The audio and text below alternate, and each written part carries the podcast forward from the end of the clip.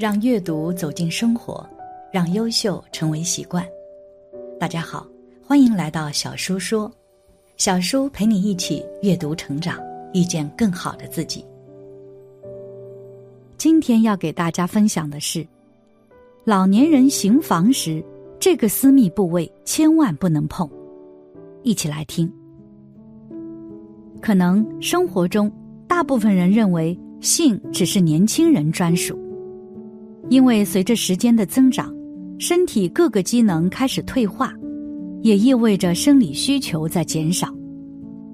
但是，根据走访调查来看，有许多老年人在晚年的时候仍然有着需求，这到底是怎么回事呢？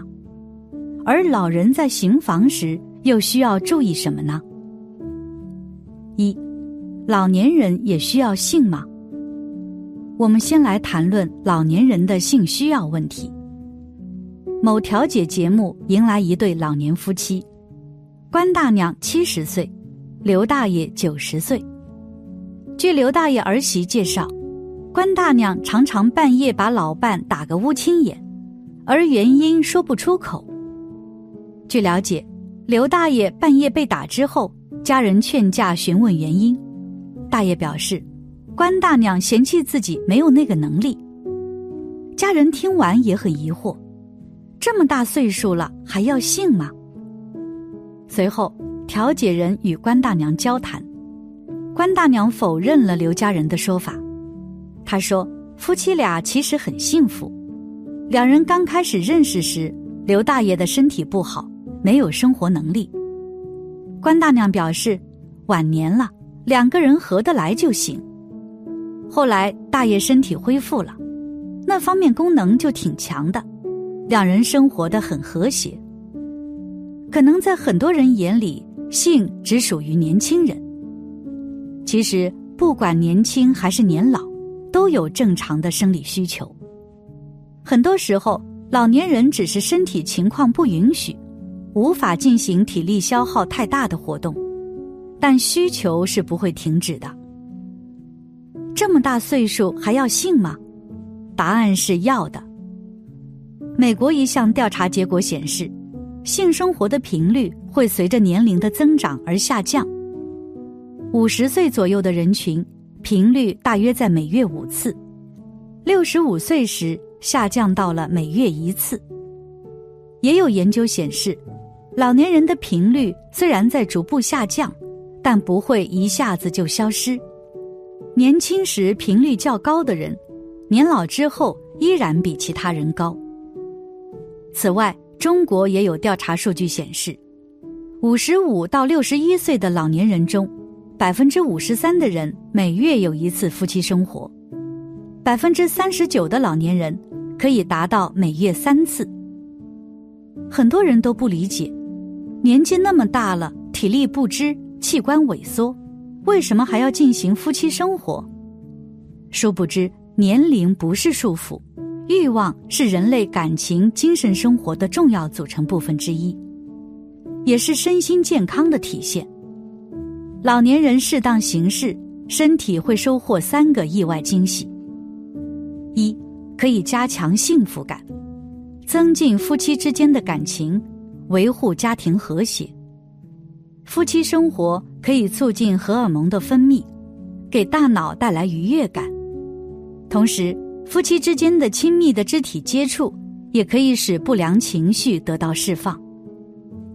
二，可以提高机体免疫力，防止器官早衰和退化。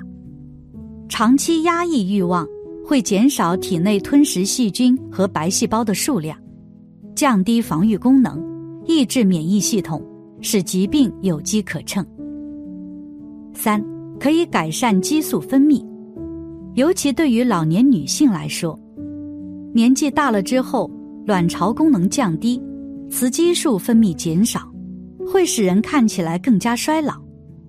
适当的夫妻生活有助于刺激卵巢，增强卵巢生理功能和内分泌功能，使精神更加饱满。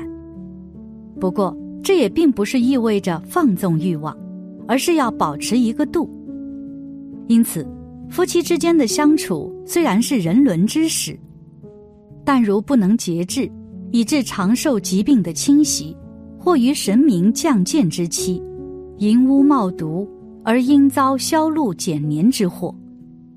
所以，为了免使身心受损伤和受阴谴，应当遵守一些禁忌，以免误犯。老人行房时不能亲这个部位，比如要尽量少亲脖子，不然很容易出现危险。澳大利亚媒体报道，在澳洲的某家餐厅内，一名年轻男性突然晕倒在地，随之全身抽搐。看到这一幕，周围的人都吓傻了。虽然该餐厅的员工马上拨打了急救电话，但最终这位男性还是抢救无效去世。医生给出的该男子的死亡原因，更让大家都感到惊愕不已，是因为他脖子上的多处吻痕让这位男子丧命。这些吻痕导致他脖子内部的血管发生破裂。最终形成血栓而导致死亡。据医生所说，亲脖子产生的痕迹通常偏紫色，人们称它叫做为吻痕。其实，吻痕是由于皮下的血管破裂出血而引起的，属于常见的软组织挫伤。简单来说，就是脖子上的淤血，学名叫做机械性紫斑。在我们身上。分布着许多的毛细血管，它们形成了密密的网状。在吻脖子的时候，毛细血管的内皮细胞会产生细胞间裂隙，增加血管壁的透性，红细胞就会溢出至真皮层内，就会形成新鲜的红色痕迹。此外，在接吻的时候，人体还会分泌大量神经质地五杠羟色胺。会导致内皮细胞发生收缩，加大细胞的间隙，也会促进和加快吻痕的形成。而在亲吻的时候，由于口腔内的负压过大，导致皮下的毛细血管发生扩张和破裂，皮下就会出血。当亲吻的位置是在脖子上的颈动脉的话，可能会因为口腔的负压而导致局部血管内膜受到损害。从而导致发生血栓。血栓一旦形成，就很容易在血液中不断循环流动，容易导致大脑梗塞或其他位置梗塞。所以，亲吻脖子是一种比较危险的行为，容易导致血栓。一旦血栓突发脑出血，容易造成患者死亡，从而让爱情变哀情。那么，亲完脖子之后。出现哪些症状要怀疑是脑血栓了呢？首先，突然眩晕，眩晕是常见的脑血栓前兆，可能会发生在脑血管病前的任何时候，尤其是在早晨起床时最容易发生。此外，在洗澡后、疲劳后也容易发生。其次，走路时步履蹒跚、双腿无力，也是脑血栓的前兆之一。如果步态突然发生变化，同时还伴有肢体麻木无力时，要警惕是脑血栓的前兆信号。此外，突然剧烈头痛也要小心，例如头痛同时还伴有抽搐发作、嗜睡、昏迷，可能是脑血栓的前兆症状之一。因此，亲吻时要注意避免亲吻脖子部位，以免发生血栓而危及生命。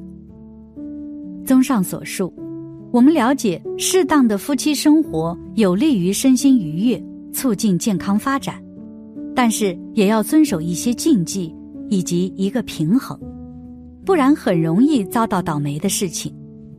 而佛教中又是如何谈论夫妻生活的呢？作为修行人，是不是不能拥有呢？三，修行人能否有着性生活？也不是。首先，我们要洞察它的本质，以及过正常的夫妻生活是允许的。对此，佛陀在《大宝积经》《优婆塞戒经》，尤其是在《善生经》中，详细宣说了妻子应该怎么对待丈夫，丈夫应如何善待妻子的内容。前者约有十三条，后者有五条。华严经也说，在家宅中与妻子聚，未曾暂舍菩提之心。作为居家之人，与妻子儿女一起时，不能舍弃为了一切众生的究竟解脱、求证菩提之心。所以，我们并非一概排斥，也不要求所有人都出家。而且，一个特别和睦、孝顺父母的佛化家庭，对社会的稳定和发展具有良好的作用。据资料显示，当今世界的离婚率越来越高。国家民政部在一份资料中说，一九九零年时，中国离婚人口约有八十万对，二零一零年增至一百九十六点一万对，二十年中翻了两倍之多。